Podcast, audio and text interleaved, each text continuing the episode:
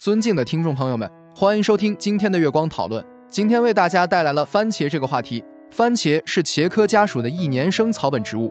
番茄原产南美洲，到十九世纪中后期，中国人才开始吃番茄，并开始大面积种植。番茄富含维生素 A、维生素 C、维生素 B 一、维生素 B 二以及胡萝卜素和钙、磷、钾、镁、铁、锌。铜和碘等多种元素，还含有蛋白质、糖类、有机酸、纤维素。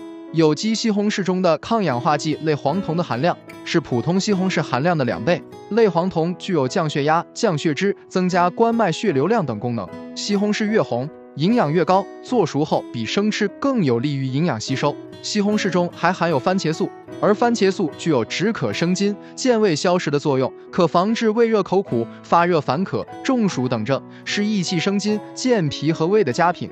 番茄红素具有很强的抗氧化能力，可以清除危害人体的自由基，有保护肝脏、营养心肌、降低血压的作用。它含糖量适度为葡萄糖和果糖。维生素 P 有类似阿司匹林的作用，可降低血液粘稠度，保护血管，能防治高血压。常食番茄对冠心病和肝脏病人有辅助治疗的作用，含有一种叫氯化铜的物质，对肝病有辅助治疗作用。番茄亦有利尿作用，吃番茄对肾病有益。热天还可以将番茄片熬汤当茶喝，有清热防暑作用。所含纤维质能使粪便中水分增多，还能转换成容易软便的物质，达到通便作用。将番茄切碎，加少许蜂蜜外用，可以滋润肌肤，治疗赖皮病。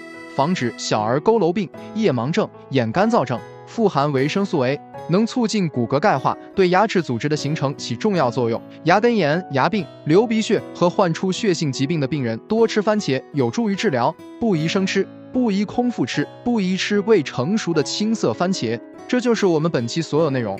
大家也可以通过微信公众号搜索“大明圣院”了解其他内容。Apple 播客或小宇宙搜索“荣正法师”。感谢大家的收听，我们下期再见。